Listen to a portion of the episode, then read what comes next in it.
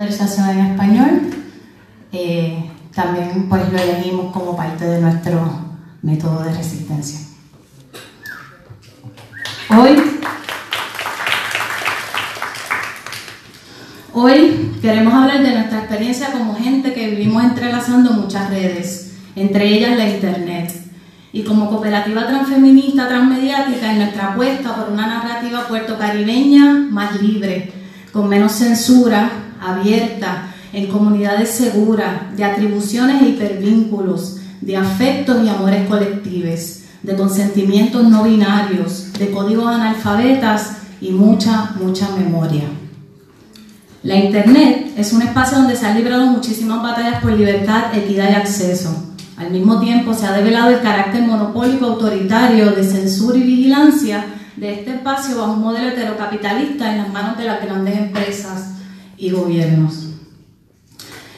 Eh, hemos titulado esta presentación Cibertransfeminismo, Autodefensa de Cuidados Digitales Colectivos y antes de explicar por qué, queremos agradecer a las compañeras del Laboratorio de Interconectividades en México eh, por conjugar estos conceptos que son acciones. Especialmente porque en Spicy hacemos muchas cosas y a veces no sabemos cómo apalabrarle. En conversaciones con estas compañeras este, nos dijeron, pues a eso que ustedes hacen, nosotros le llamamos autocuidado eh, autodefensa y cuidados digitales colectivos. Y nosotros dijimos gracias. Y que hicimos, pues queremos darle las gracias por apalabrarnos. feminismos porque rompemos con esa falta, falsa dicotomía de online-offline, desde una accionar narrativa trans, transgénero, transmediática, para deshacerles discursos que reproducen al sistema patriarcal a través de las tecnologías. En Spicy Nipple practicamos la autodefensa como posición política, social, activa, viva y recurrente para proteger nuestras vidas e identidades, pero sobre todo para crear espacios seguros que nos permitan conversar, pensar, crear, imaginar, incluso ante los parámetros de violencia que se dan en la calle y que se reproducen en el Internet. Autocuidados colectivos porque creemos que vamos a lograr estos cambios y transiciones, pero de la única forma que lo vamos a hacer será en comunidades. Es decir, Toca rediseñar la Internet de manera consciente y colectiva para hackear estos nuevos ecosistemas digitales, pero también nos toca asumir nuevas prácticas creativas y de colaboración. A partir de esto queremos hablar ¿verdad? de ocho aspectos de nuestra práctica como, este, como cooperativa transmediática y cómo ha sido nuestra experiencia en el proceso. Empezamos con la censura. Eh, ¿Verdad? Cuando empezamos Spicy, lo primero que dijimos es, antes de tener redes sociales, Twitter, Facebook, um, Instagram, necesitamos una página web. Porque sabíamos que nos iban a censurar los contenidos, los contenidos porque somos personas LGBT, trans, queer, negras, pues, puertorriqueñas, ¿verdad? En, la, en, la, situación pues, particular que vivimos eh, en Puerto Rico. Así que esa fue de las primeras cosas que dijimos, cómo vamos a configurar el tener una página web. Eh, ahora vemos cómo estos espacios están bien determinados por esto que dicen, eh, bajo este pretexto de que este contenido violenta los community guidelines. Entonces, pues, nosotros nos preguntamos, ¿verdad? ¿Quiénes eligieron estos community guidelines? ¿Quiénes fueron las personas que establecieron cuáles contenidos eh, podemos ver, cuáles contenidos no podemos ver y cuáles son esos algoritmos detrás, ¿verdad? Eh, queremos hablar eh, del doxing. Eh, por ejemplo, cuando pasó lo de la ley Sexta Fosta, muchas compañeras trabajadoras sexuales, especialmente las mujeres trans, organizaron el internet y empezaron a denunciar. Muchas de estas compañeras vieron su información personal, entiéndase números de teléfono, dirección de donde viven, nombre de sus familiares, expuestas en las redes sin su consentimiento. Y eso, eso es lo que se llama, eso es lo que significa el doxing. Y es una, ¿verdad? una práctica que se utiliza para censurar, para amedrentar, eh, para intimidar a, pues, las personas que deciden organizarse eh, en las distintas redes sociales. Um, otra, ¿verdad? Porque está ese, ese aspecto. También están los algoritmos que creados por estos hombres blancos allá que se sientan a tener estas conversaciones bien interesantes, pero a la vez también como comunidad nos censuramos, ¿verdad? Tenemos los ejemplos de los troles. Eh, eh, cuando ¿verdad? se organizan distintos grupos, en Puerto Rico lo vemos mucho cuando se organizan los grupos feministas, eh, las, compañeras LGBTQIA, pues siempre ocurren unos ciertos ataques directos en la área de los comentarios de estos posts y a la misma vez eh, cuando vemos somos nosotros mismos en nuestras comunidades censurándonos y dándonos estos tapabocas. Entonces, ¿cómo podemos crear redes seguras y afectivas para protegernos de estos ataques? Esa es una de las preguntas que nosotros desde Spicy aquí en Puerto Rico nos hacemos. Eh, a la misma vez, ¿verdad? En Puerto Rico tuvimos el caso del MediaBot, que era un tipo de comerío, yo no sé qué pueblo, que tenía sobre 300 cuentas, este, cuentas de Twitter y se dedicaba a acosar mujeres en su mayoría y a violentarlas, a mandarle mensajes de texto, a a amenazarlas de publicar sus fotos íntimas. Y bueno, eso es una cosa que pasó aquí, que se procesó como el primer crimen digital y se quedó ahí y nada más. Cuando vemos que esto es una práctica recurrente, ¿verdad? En muchos de nuestros espacios, este, especialmente pues aquellos espacios de las personas que se dedican a los activismos, que pues, para nosotros es vivir, pero le llaman activismo. Entonces, pues de ahí partimos que tenemos que tirar nuestros propios espacios. No podemos únicamente operar dentro de estas redes. Eh, queremos poner unos ejemplos de censura de Facebook que nos hacen, ¿verdad? Y por ejemplo, ves que la arroba de Spicy Nipples tiene una sola P, porque Facebook no nos permite escribir nipples con dos P en el arroba. Este. En, eh, ¿Ves? Ah, ¿te recuadro amarillito? El arroba, porque ese es como tu tag no podemos utilizar la palabra nipples. ¿sabes? No, no, no podemos identificar, ese no puede ser nuestro handle de Facebook porque es muy ofensivo.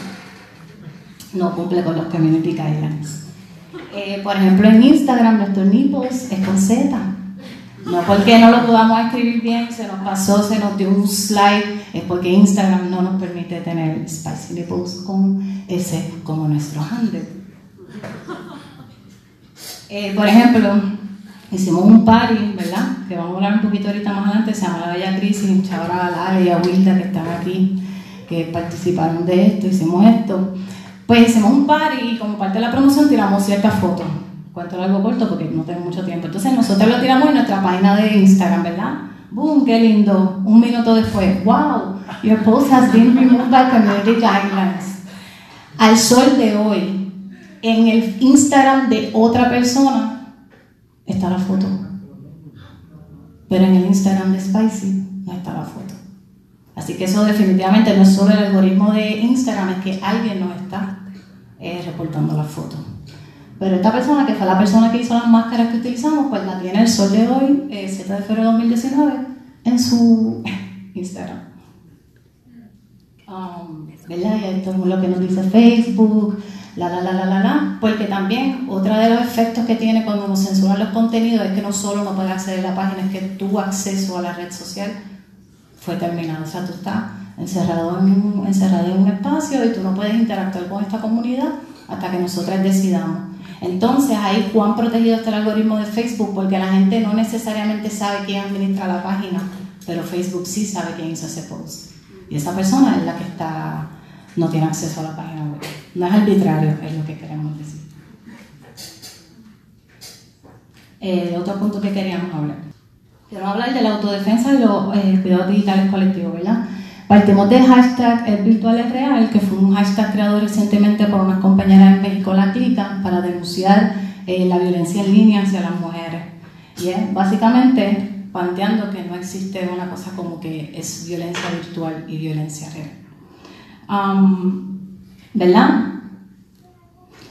No queríamos utilizar el término seguridad digital porque lo vemos atado a una terminología y unos discursos de seguridad nacional, donde se nos han arrebatado un montón de derechos, donde se nos han violentado un montón de, de nuestras libertades humanas y por eso es que estamos en cuestionamiento cómo podríamos llamar esto de, de tener estrategias más seguras de navegar en internet, de compartir nuestros nudes, de tener estas interacciones en línea y pues gracias a las compañeras que nos permitieron ese, ese concepto.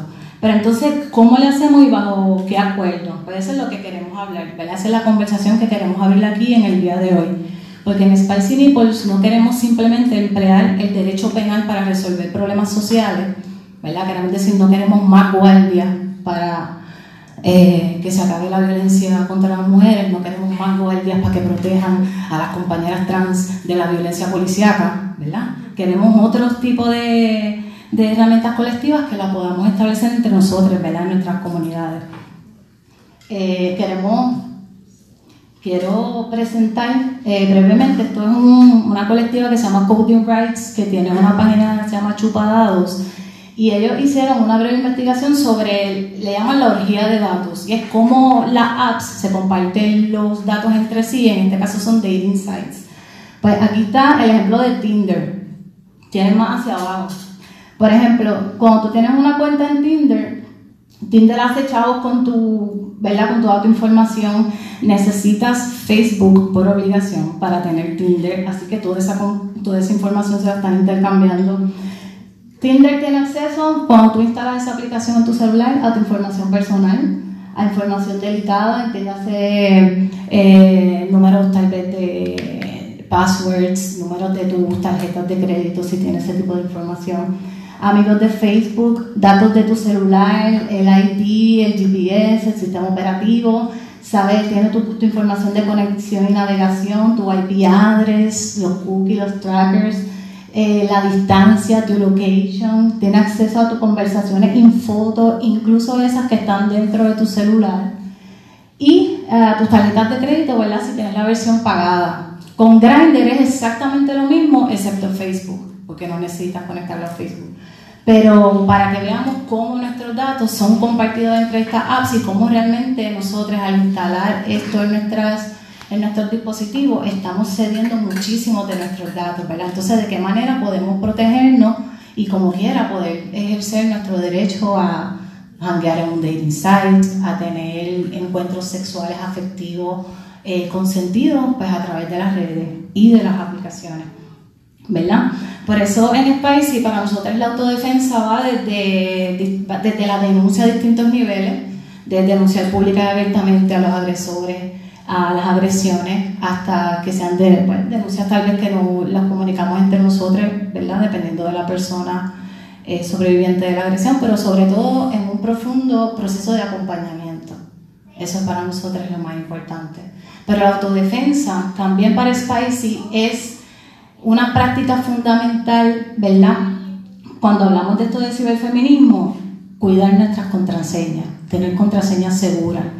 Envío y recibo de mensajes seguros, sean de texto o email, el cifrado de volúmenes, o sea, poder eh, crear ciertas capas de encriptación en nuestra información, sea de computadora, celular, este, doble autenticación, por ejemplo, si usted va a entrar a una app que tenga que comprobarlo de más de una forma que usted es esa persona, eh, y borrado de forma segura, entre otros. Pero para nosotros también la autodefensa implica protegernos en estos espacios en línea, ¿verdad?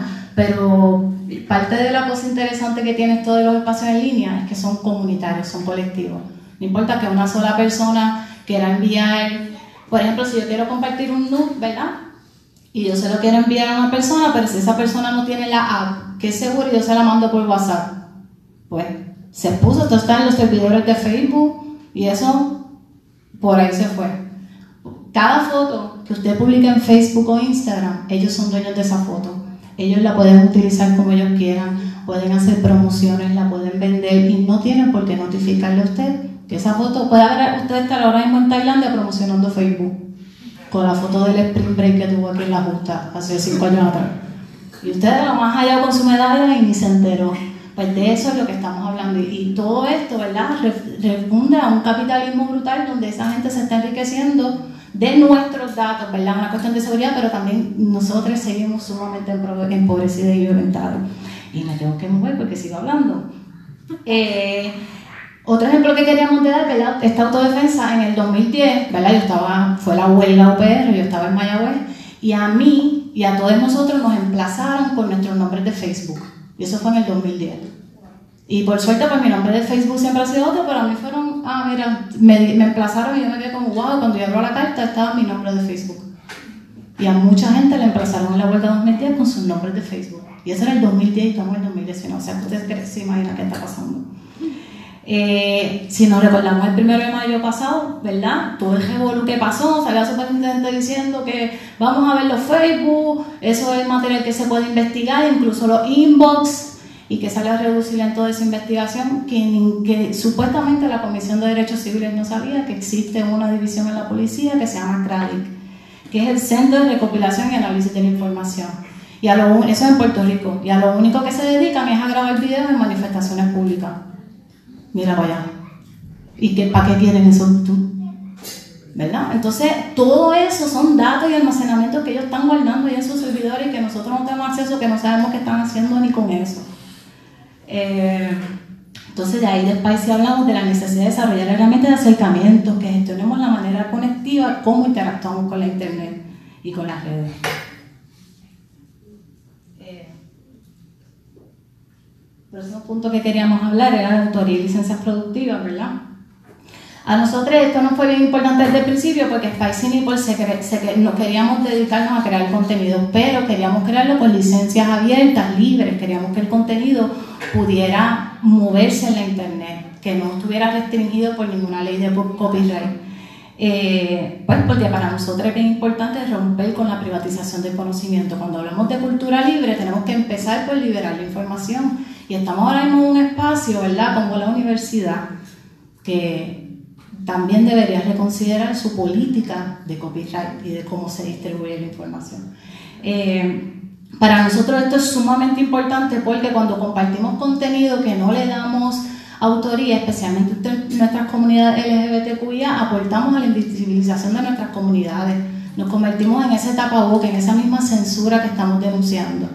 Cuando hoy día, ¿verdad? Con un simple tag, usted está a la persona. También porque para nosotros como Spicy, ¿verdad? Siendo puertorriqueña, eh, la memoria es sumamente importante para el proceso de colonizador.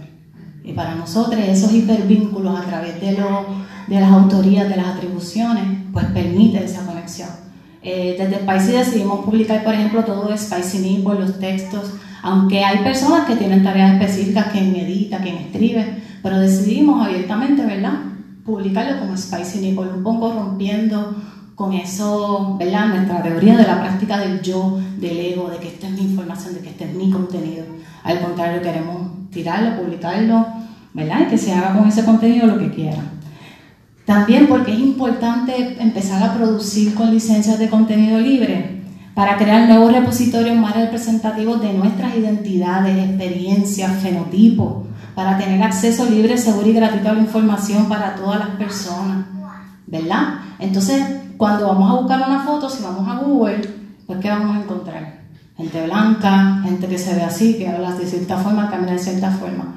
Para empezar a crear nuestros contenidos, a publicarlos en licencia libre, establecer estos patrones de atribuciones, empezamos a crear nuevos repositorios, empezamos a crear nuevas visualizaciones, nuevas narrativas, ¿verdad? Que no solo son visuales, sino que también eh, bregan con los algoritmos de la red. Eh, actualmente Spicy publica bajo la licencia de Creative Commons reconocimiento no comercial, compartir igual 4.0. eso. Básicamente lo que quiere decir es que lo único que puedes coger la obra, remezclarla, hacer lo que tú quieras, siempre que le dé atribución a la colectiva de Spicy. Eso es todo. Y con todo y que tenemos nuestra licencia publicada allá abajo en la página, que la tenemos en las distintas redes, hemos encontrado muchísimas veces nuestro contenido eh, publicado sin atribución. Por gente incluso que conocemos, que son nuestros panas, que hemos colaborado. Eh, entonces, pues también porque esto ayuda, porque ayuda a combatir la economía del clic, de que hay que estar clic, clic, clic, clic, que quiere más que clic, que eso es lo que te hace famoso, que si la visualidad, la, cuán visible eres en las redes sociales. Pues también tenemos que romper con eso, eso también va atado mucho a una psicología bien egocéntrica, ¿verdad? Que promueve esta cuestión de los selfies y toda esta pendeja que no queremos patologizar, sino queremos cuestionar cómo interactuamos con eso, cómo, cuál es es el propósito colectivo de, esta, de este tipo de, contenido y cómo lo atribuimos. Eh, esto mucho, Tengo una notita, ayer estaba scrollando en Twitter y vi que Chequín Mela estaba un poquito agita porque aquí en México está haciendo unos horóscopos que se llaman horóscopos de la bichería o de la cafrería, qué sé yo, y ella le comentaba, ah, pero esto es un tributo o qué, ¿verdad? Yo no sé bajo qué licencia eh, publica Checky Mela, pero vemos como este, como esto, ah, pues eso es mío, pues eso lo hice yo. Este tipo de debate es interesante que tenemos que empezar a tener en nuestro espacio porque no podemos seguir en estas divisiones un poco violentas, macharranas, blancas y absurdas. Queremos hablar de la dicotomía online y offline, ¿verdad? Pues para el país, así como existe la falsa dicotomía de que está lo personal y está lo político, pues también existe la falsa dicotomía que está lo online y está lo offline. También la Internet vemos como una, extensión de nuestro ser, de nuestras experiencias, conocimientos de sanciones, comunidades y también violencia, ¿verdad? Queremos, ¿verdad? Hemos hecho varios contenidos, queremos, ¿verdad? Recomendar donde hablamos un poco de este tema, el podcast de Spicy que se llama Boki Susix Podcast, que lo pueden encontrar en la página. El episodio 6, Putas Everywhere, lo que hablamos de cómo, eh, cómo un cuerpo negro queer y como una mujer blanca cis experimentaron esta cuestión del internet, las identidades y los procesos, en esta cuestión de la dicotomía online-offline. También el segundo episodio de La Sombrilla Queer, que es una colectiva con la que hemos estado colaborando, le hemos estado produciendo su podcast, le estamos ofreciendo nuestro espacio en la web para publicarle. Eh, hizo un episodio sobre el digital blackface, que cuestiona eso mismo de cómo puede ser promover racismo ¿verdad? a través de compartir memes que exacerban pues, figuras de color negra. Una de las cosas que hicimos fue este party que se llamó La Bella Crisis, Ahí dice, mami, yo quisiera quedarme, pero la bella crisis me llama.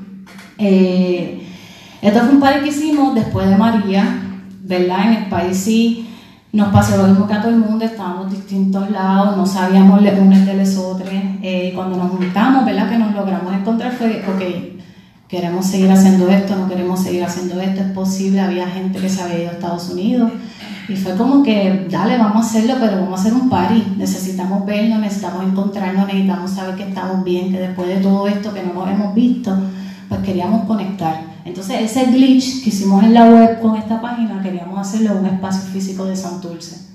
Y ahí decidimos pues convocar a toda la gente queer, como dice Sora, las paterías, las lesbianas, las todo, y, y que le llegaran y que pudiéramos convivir, vivir no sobrevivir, no atender esta violencia, no cómo vamos a reaccionar, que sea un espacio seguro donde pudiéramos experimentar nuestros cuerpos, nuestras sexualidades a través de los consentimientos. Yo no me acuerdo, ¿verdad?, que habíamos, que habíamos llegado como que no se aceptan agresores en el espacio, si te sientes incómoda, incómoda, pues hable con estas personas y haz lo que tú quieras después que sea con consentimiento y por favor no fotos ni videos, es lo que pedimos. Eh, imposible de, controlar con las cámaras celulares, pero no necesariamente ves con las fotos grandes. Pues para nosotros eso fue un, un hackspace brutal en San Dulce y no, no solo nos ayudó a sanar mucha de la violencia, sino que nos, demostró que, que, esto existe, que estas comunidades están, que tenemos que encontrarnos y conversarnos. Eh, antes de pasar a otro punto, quería añadir una situación que pasó ayer con esto de dicotomía online, offline y online de una compañera que se llama Coco, ¿verdad? Que fue a la asamblea de estudiantes a denunciar que uno de los miembros de la mesa había tirado unos comentarios racistas en Twitter, qué sé yo, y que por favor, ¿ves? Lo sacaran de la mesa porque eh, no representaba el ánimo, el ambiente, ¿verdad? De la asamblea. Y se dieron unos debates súper violentos, horribles y bien intensos pero básicamente planteando esto, ah, pues esa es la opinión de él en Twitter, ¿qué tiene eso que ver con su trabajo en la asamblea? Y cómo entramos en esos diálogos, ¿verdad? Eh, eso es lo que queremos hablar aquí hoy. Economía solidaria, ¿verdad? Pues en Spicy no, ¿verdad? Porque hemos tratado de no este proceso de organizarnos, ¿verdad? De no estar solicitando grants y cogiendo chavos de todo el mundo, sino de hacer las cosas un poquito con más calma aunque totalmente empobrecida, pero tenemos nuestra tienda virtual en la que este, diseñamos camisas, stickers, poemarios entre distintos colectivos, ¿verdad?